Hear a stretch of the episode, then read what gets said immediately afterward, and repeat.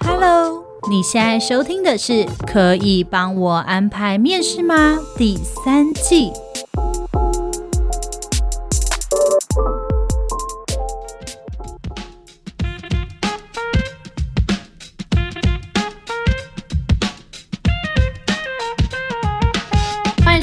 今天的《可以帮我安排面试吗》，我是主持人 Lilian，嗨，我是主持人 Agnes。大家好，我们今天呢要来跟大家聊关于资遣的议题。这一集的主题叫做“公司要资遣，细节要注意哦”。嗯，我们也是赶上了最近的浪潮，因为从年后之后，好像大家都陆续的有看到一些新闻。其实最近资遣跟裁员、大量解雇这一些新闻都蛮频繁的，所以越来越让大家觉得，好像我们真的进入了一个产业的寒冬，跟天气一样冷。没错，而且其实现在虽然可能大家会觉得说，哦，裁员是不是只有这些产业，然后这几间公司新闻爆出来的这些，其实我们没有看到的，真的也蛮多的，而且有一些是有一种。即将要裁员的趋势，可能例如说，他就先问大家说，特休要不要先休掉啊？然后再来就说，我们提倡工作家庭生活的平衡啊，然后再来就会跟你说，呃，需不需要帮你们做留职停薪一年呢？然后感觉这个步骤呢，就会越来越趋近于就是要走到裁员的阶段了。对，但是呢，如果这样的话，还是让你有心理准备跟有预告的状况。有一种状况呢，是公司也完全没有要跟你谈，也没有跟你说，因为你其实每年都有绩效考核。那其实，在做之前的时候，公司会有几种选择，其中一种就叫做部门紧缩。那部门紧缩的话，就是我整个部门裁掉，那这个公司它就是不再进人，或是这个黑抗裁掉不进人。另外一种叫做就是你不能胜任工作。通常资遣的话，就是这两种理由最多。但是如果他是选择不能胜任工作的话，他必须跟你有非常多的沟通协商，雇主要证明说他已经把你训练到不能再训练，而你就是一个扶不起的阿斗，你就是不会，你自己也知道说，对，我无能，我不会，所以我被资遣。但另外一种，他可以直接通知你说，哦，你不用来了。然后他到时候资遣通报上的理由就是说，哦，我是因为部门裁撤，公司业务紧缩。嗯那他今天告诉你说你不用来了，不代表今天他违法。为什么？因为呢，按照你的年资，如果今天你是三个月到一年的年资，他可能要有十天的预告期。他叫你不用来的那一天之后，他还是要把十天的薪水跟十天的劳健保金都算给你。那如果是一年以上到三年以上的，可能就是二十天的预告。所以虽然有一些公司告诉你说，哎，你不用来了，但事实上他后面那一包钱都还是会完整的算给你，这样就不算违法，只要他要给你钱的话。嗯嗯嗯，我们今天呢会来聊一些之前的议题跟裁员的议题，然后呃蛮硬邦邦的，就是那一种大家会想知道一些比较硬生生的一些资讯，像什么谋职价啊、之前费，我们也都会带入。可是因为今天这一集最精彩的地方，其实是我们有邀请了一位苦主。对，因为你知道，大家都觉得我们是资方代表，然后我们不理解他们的痛苦。我跟各位说，我们深刻理解。所以呢，今天为了表达我们更理解，我们有一位。刚被资遣，热腾腾七十二小时以内刚出炉被资遣的大公司苦主，然后今天呢，他想要上这个节目，想要跟大家分享一下他被资遣的这段时间的心情，这七十二个小时的心路历程，以及被资遣从公司通知到走出门不到半小时的这段时间，他的心情的转换。没错，没错，让我们来欢迎今天的来宾拉菲。嗨，拉菲，大家好，我是拉菲。没有，我刚刚是在憋笑，因为这个形容词真的是太精彩了。我先介绍一下，我自己本身是在半导体产业的人。那要在半导体能够生存下来，你的心力跟那个本身的抗压性，就是有点过人，你知道？不太一样。所以他没有否认他领了一大包。他只是，是他没有，其实他只是说，就是我可以这样笑笑的，是因为就是我抗压性过了，但没有否认我前面说的那一个。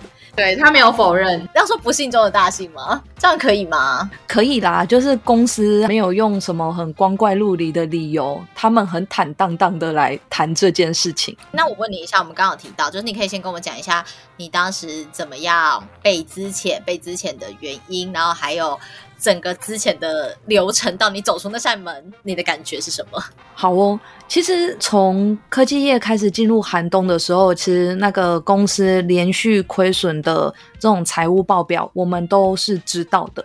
那接下来有裁员的这一个动作之前，已经有人事冻结，然后还有刚刚有提到的鼓励休假啊，可能有各种选择，然后要开始削减人事成本。那最后还是走到了这一步，就是遣散大家的这一块。那遣散的这一个过程其实蛮精彩的，就大家就是人心惶惶的时候，都不知道什么时候会轮到你身上。然后当轮到你身上的时候，就是主管叫了你说：“走吧，我们一起进办公室。”这时候，人资的主管已经在小会议室里面等你。哦，好紧张。对，就在你走去了这段路，走进那一间会议室的那扇门的时候，那一位人质就告诉你说：“你在走过来的这个路上，你的权限已经都被拔掉了。”哈。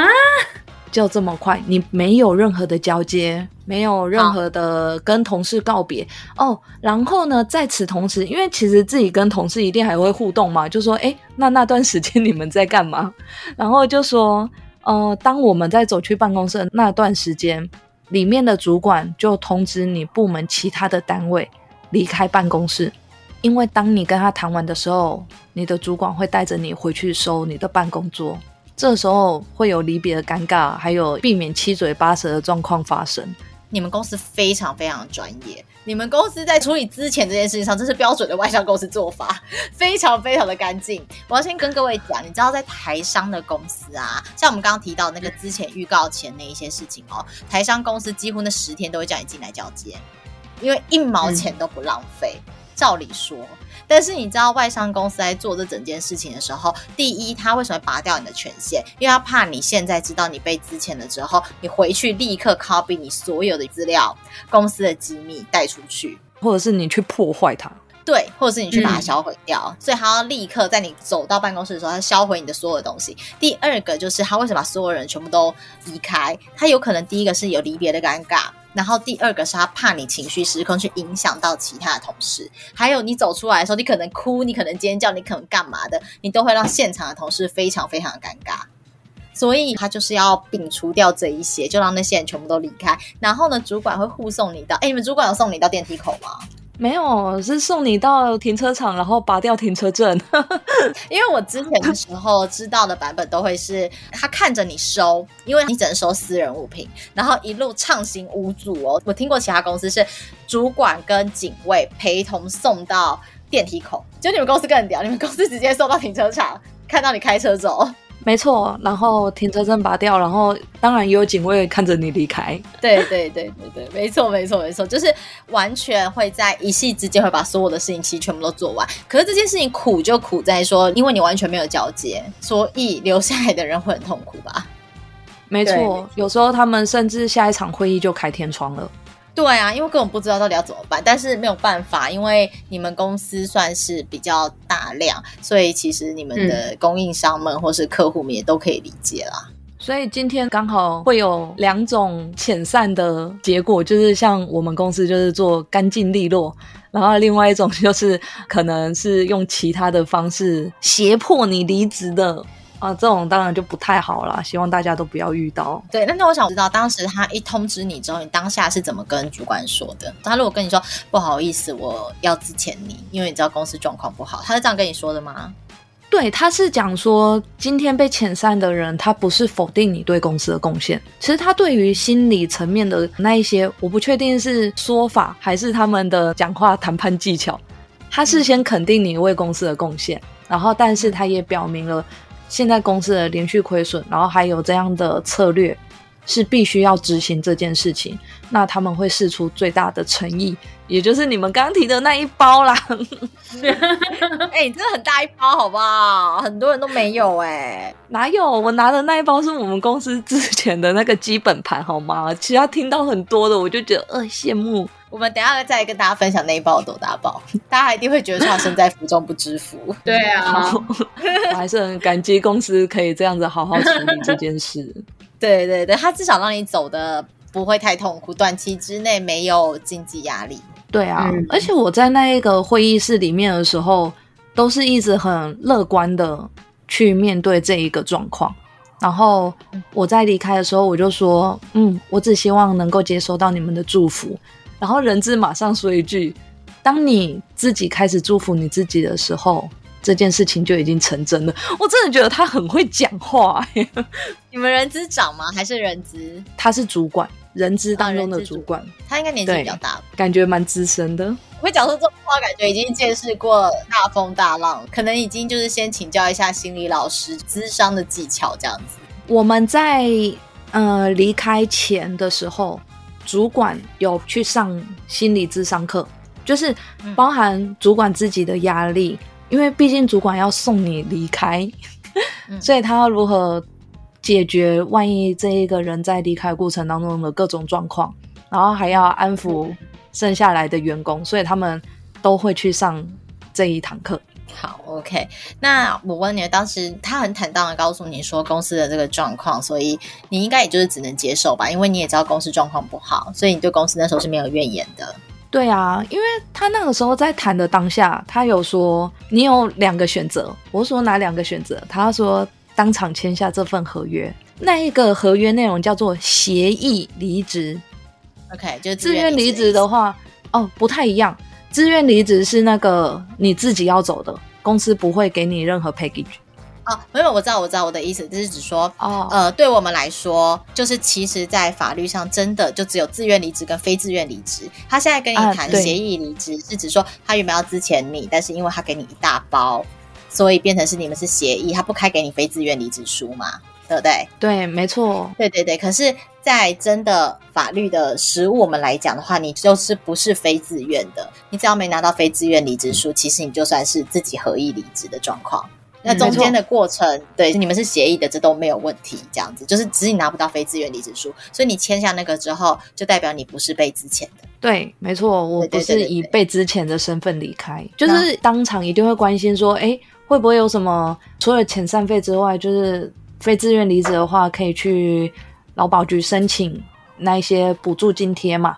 可是因为你今天是签自愿离职，对对对，所以这一些你都不能够申请。所以我们这边要跟各位稍微补充一下，就是如果你今天是拿到非自愿离职书，你必须拿到非自愿离职书之后，确定公司有帮你做资遣通报，你的失业给付是可以有六个月，然后是你的六成薪。所以如果今天你是十万块的月薪的话，你前六个月都是十万块月薪，你就可以领六万块，领六个月。但这段时间呢，你要上劳工局的指定课程，就服站那边就会推荐你很多课程，你要去上。然后同时，公立就服站这边会要求你去某一些公司面试。这些公司他们都已经在公立就服站有求才的登记，那你去面试了之后，你要没有上，也就是你没有被录取，今天的时候你才可以继续去领相关的失业给付。所以有非常多的那个失业的求职者，他为了要领失业给付，他就会直接去面试的那间公司说：“你不要录取我，我只是为了领失业给付。”这就是领失业给付上面大家都知道的一个滥觴。这就是一个很大的问题。可是呢，像拉菲他们公司那个时候，我觉得他们很好的是，他有帮你算好嘛，就跟你说，我给你一包，你签协议离职，你就不用去申请非自愿离职的失业给付了，对不对？没错。然后我们公司，我现在要讲我们公司嘛，其实还是对于这间公司有一些认同跟归属感。可以的，可以的，讲我们公司的，我懂，我懂。然后呢，哎。也可以说，我现在还不完全是真正离职状态，这神奇了吧？因为你的那个因为现在还在谋职假，对对对对对对对，预告期那一些的，所以就是你们以定义上面来讲的话，我还是可以讲说我们公司 没错没错没错可以的，八成的薪水给六个月，然后。对，八成的底薪哦。如果是那个劳工局那一块的话，是投保底薪。但是我们的计算公式是用你的所得底薪，然后再加上其他的补助，这样子算一包给我。优于劳基法，然后它的那个预告期也都比较久，总共给了一个半月。然后这一些都是有带薪水的预告期。那很那真的是优于劳基法。他不是给你九个月吗？它的九个月其实是三加上六个月的零点八，然后再加上你的特休换薪水，然后再加上年资的转换，然后这样子算下来大约九个月。嗯、OK，、嗯、所以马上拿到了吗？还是什么时候会拿到？还没啊，要等到我的那个离职生效开始。离职生效那一天钱就会进去了。对啊，所以现在是算钱算很细的部分吗？啊，这才是大家最有兴趣的一块了。我就会对一间公司心怀感恩的部分，当然就是拉菲完成了我们大家人生这辈子都达不到的梦想，也就是日薪百万的部分。哇，这是特殊成就哎、欸，很难有日薪百万的这个成就，啊、你知道吗？这个成就你也刷到了哎、欸。真的，时代的潮流，科技寒冬浪头上，直接打包回家，拿着一天百万的薪水，真的是很时髦的一个人呢。你居然连这种浪头都上了。刚刚大家都很开心的着重在这一块计算，我还以为有人要听我说哦，我是怎么优雅的面对这件事情哎，看来没有，都没有在接，大家只想知道 对啊，百万这个部分，你知道吗？而且我说真的，我真的觉得你能够优雅面对这件事情，有很多的原因。第一个是公司真的给的很好，可能你会觉得说，在你们公司里面你不算拿得多的，可是基本上公司这样处理，你会让人家短暂的那个经济恐慌的压力能够稍微的疏解。因为其实，在录音之前，我跟拉菲还有丽丽有没有在谈，很多人。就进了大公司之后，都会想说：“哦，那我要赶快买房。”前几年房市高点实在太高，所以那个时候入手的时候，现在政府打房，其实你根本卖不掉。你光房贷的压力，然后养家的压力、育儿的压力，这一些压力都会让你瞬间感到很害怕。这一块真的很沉重。对，所以你能够优雅的面对，我觉得第一个是你公司给的很好，让你今天没有需要马上面对经济压力的。这个困难，然后当然也有可能是你自己本身经济压力就相对比较小一点点。哎，哪有？我负债很多，我经济压力也大大的。你少在那边。应该说，我一直以来都是有经济焦虑的人。就是以前的一些生活经验的话，嗯、其实我对于收入这件事情是很恐慌的。但是，一旦进入了职场，然后开始了半导体工程师，然后。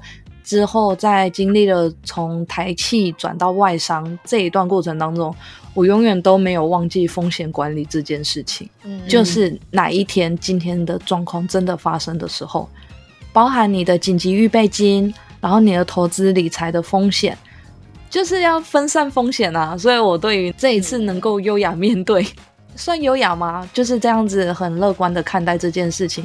一部分就是因为我觉得我做了很多分散的投资。然后包含把自己的职场优势吗，也就是都算是有在做规划，嗯、比如说定期更新履历啊，然后定期的检阅职场竞争力啊。如果我今天要转职，我的人脉有哪些啊？然后职涯能监督要放在人才资料库当中啊，这一类的 这一类的规划，就是一直都有在在职的时候就没有忘记。嗯嗯。我觉得这件事情蛮对的。对，我觉得，所以你优雅面对还有一件事情，是因为你有做了妥善的财务规划。可是这件事情，我觉得对大家来说，真的相对比较困难一点。你也知道，像你们公司很多人离职之后，很多人都是要养家活口的，就是除了房子之外，他们可能都是担心，就是他的老婆或是他另外一半都已经是处于全职在家的状况。那这种状况之下，又要付房贷，其实他们的压力跟他们的心理层面，因为结婚已经花掉一大笔了嘛，然后房贷可能又花掉一大笔，育儿又花掉一大笔，对他们来说，他们就很难优雅面对这件事情，他们就可能很急着要找下一个东家，就不像你说，你现在在做你的盘点，你的能力盘点，你的人脉盘点，你的资源盘点，再去选择你的 offer，所以你跟他们就会有很大显著的落差，对，辛苦他们了。有小孩的经济压力是真的相对蛮大的。因为就等于说，收入本身的弹性就是没有那么大的空间了。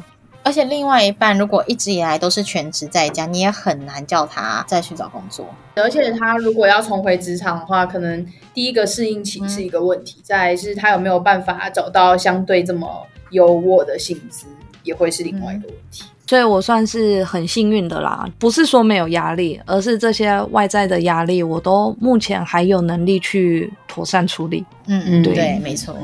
那我们现在可以来谈一下，就是关于刚谈到了从员工的角度去看之前跟裁员的部分嘛。其实我觉得我们也可以从另外一个角度，就是像刚拉菲有讲到，呃，你们公司当时在做之前的时候的一些细节是什么？我觉得我们也可以来讨论一下，就是诶，分享一下大家刚刚讲到的这些细节部分。从企业的角度，该怎么样呢去处理这样子的之前议题？至少让留下来的同仁不要是说，诶，他楼顶过大嘛，效率低落，那甚至有可能对外的话是公司形象是大打折扣的。那如何才能让就是被裁撤的员工至少能够不是说心怀怨恨的离开？这个状况应该说我们公司它前面的宣导或者是公司处境的话，都算是有蛮明确的说明了。嗯嗯嗯，就是就是在前期的时候是很坦诚的跟你们告知，跟让你们了解目前的状况，对不对？对啊，因为像我们就是都会有那个财务报表嘛，那已经连两季亏损哦。嗯，那接下来的动作的时候，等于说大家都已经知道，呃，寒冬要来了。对，可能没有猜测到说已经要走到遣散这一步，这一步，可是已经知道说、嗯、哦。至少你可能会面对无薪假啊，或者是呃薪资福利的缩减这一块。而且其实有一些公司，他们想要做人员的裁撤的时候，他们事前其实会有一些缓步的步骤嘛。例如说，我们刚刚讲到的，可能是哎建议你可以留职停薪这一种，那都还算好的。有一些公司可能还会把你用调职的名义，或者是其他的名义去迫使员工自请离职，就因为他们就是要用自愿离职的方式的话，其实是会让员工有更多反弹，而且在离职之后，如果后续又有一个大量裁员的动作，会让离职的员工或是前期有被调职这样子的员工，会有蛮大的就是心理上的不平衡，所以这样的状况其实也是会影响到企业后续。如果今天哎真的景气回温了，那要在做员工的回温续聘的时候，我觉得对公司的形象影响也会大打折扣。这一个我就有一点有感而发，就是可能在跟前辈在聊的时候，就是他们有时候会来抱怨说，哎，公司对他不公啊，然后。没有看到他多年的奉献与努力啊，诸如此类的，然后就说他要去检举啊，巴拉巴拉的。然后这时候我就会说，哎，你有没有想过公司的阴谋论？他今天是要你走。对啊，有时候就会觉得说，主管都这样针对你，为什么那一些高层难道没有看到吗？我就说，你不要去问你不想知道答案的问题。你真的想法很通透哎。万一他跟你说，哦。我看在眼里，我支持他做的这种答案，你想听吗？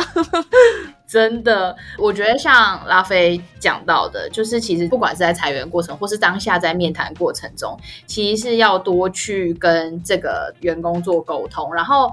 呃，其实有一一方的讲解啊，就是说，如果你要裁员的话，必须要速战速决，因为不然的话，如果这种消息越传越久，或者甚至是这一波裁员期拉得很长，其实会让留下来员工真的是人心惶惶的。然后再来的话呢，就是其实公司有刚刚讲到嘛，就是被裁撤的员工，企业其实应该要采取刚刚讲到，就是各种是像巴菲的公司是有给他。呃，一个这样子一大包的优渥的遣散费，那让就是员工至少离职之后，就像刚刚讲到的，如果今天产业回温，这些员工的话也会成为公司外围的资产，就是说他们之后如果说哎，还是有想要就是在招募这样子相对应呃，很适合这样职位的人才，可能也还是会回来找你。没错，所以在那一间会议室的时候，其实我就觉得，纵使你有多少的情绪。你都必须让自己的形象优雅，嗯，这有时候除了是那个心理的抗压性之外，而是说你在后续的职场铺路，嗯，就是总是要留一线，不需要在那一个场合里面就把自己的未来就直接掐断这样子。嗯嗯嗯，好啊，所以其实我们今天聊裁员的部分啊，我觉得我们聊的差不多了。那就是关于裁员的部分，因为我们现在正在 DC 直播，大家有没有什么样的疑问想要问？网友就问说：“那拉菲还想回去吗？”嗯、我其实选工作现在比较是选工作类型。如果是完完全全挑公司的话，那如果他安排了其他职位给我的话。我会且走且看，不会那么快直接的点头或拒绝。嗯，因为其实有时候你一开始离开的时候，可能会自我怀疑，就说：“哎，我前面那么努力，到底是为了什么？”但其实我就觉得你在工作上面的努力都是要为了自己，那期望获得专业的提升啊，或者是成就感的自我实现。那所以对于回去这件事情的话，还是要满足到说：“哎，你对自己的。”要求是什么？所以拉菲现在感觉还是一个未定论嘛，目前听起来是这样。未定论啊！而且我觉得这一次对我来讲真的是塞翁失马焉知非福。怎么说？怎么说？人生当中，你几乎很少有机会可以有一段时间好好沉淀自己，包含从求学阶段，然后接着就马上进入到业界，应该是很少机会有这样的空窗期，而且是带有保障的这一段时间，然后也重新。看看自己有什么不一样的可能，就不会太设限。嗯，我觉得拉菲的想法超级正面的，是用一种虽然碰到了这样子，大家听起来好像是一个不是非常好的处境，就是裁撤啊、裁员啊，或者是资遣啊这一种状况。可是其实你的心态调试的真的很好。对啊，因为你不需要去否定自己。我觉得这个不管是你去面试有没有录取。或者是今天公司遇到这件事情，你的遣散的状况，我觉得全部都是缘分，不是你这个人好或不好，而是今天的公司它需求是什么。今天你同一个单位、嗯、同一个职缺，你去面试的时候，有时候你就会觉得说，哎。他的能力我都有，可是当下可能这个单位缺的那一个人格特质刚好是别人，嗯，所以不用去否定自己，就是有时候这就是缘分。那遣散也是，今天也不是说你做的不好，或者是你有出什么包，他有可能是因为从人事成本上面的考量。对啊，我现在就是要讲说我很贵，你要从头开始讲，不然那个听众会听不懂什么我很贵。就是呢，遣散这件事情。因为我们可能会想说，哎，你是不是中间考绩不好啊？或者是你有惹到谁呀？还是有什么政治斗争啊？诸如此类的。我想要表达的是说，公司今天在做这一个决策的时候，其实或许对他们来讲也是很困难的。可是他们一定要从一个衡量的标准去决定这些人员名单的时候，那你的人事成本也是一个因子之一。那如果人事成本很高，你就算表现得很好，可是他想说，那我今天的状况，我请一个打八折的人，我可以。你就算很优秀，身怀各种绝技，但你就是很贵啊，他就是要付你很多人事成本，他今天就是没有办法承担这一件事情，他就只好名单就把你勾选起来了。对，所以我是说，不需要去否认自己，然后但是这种状况的话，开始。检阅自己的定位，或者是其他的可能性，所以才说不是一件坏事啦。其实我们 DC 的就是网友们也有说，哎，这样其实也蛮像是一个 gap year，而且是算是有心。如果这样子算的话，感觉是有心的 gap year，所以啊、感觉也是一个好的机会去重新审视自己的职涯历程，然后跟。去看一下未来的职涯的路途要往哪边走，或甚至有些人可以呃利用这一段期间，等于说是再次的去学习一些新的技能等等，我觉得都不失为一种可能。那还是希望大家无论是面对职涯的高低起伏这样子的状态。希望大家呢，无论就是离职还是之前，还是遇到什么样这种挫折，我觉得其实就像拉菲说的，不是你这个人不好，而是真的是有可能每一间公司有不同的考量，也跟各位听众共勉之喽。那我们今天的这一集 podcast 就到这边，我们希望呢大家听完都会有一些收获。那我们今天也非常谢谢拉菲，谢谢大家，谢谢拉菲。那我们就下周再见喽大家拜拜。拜拜。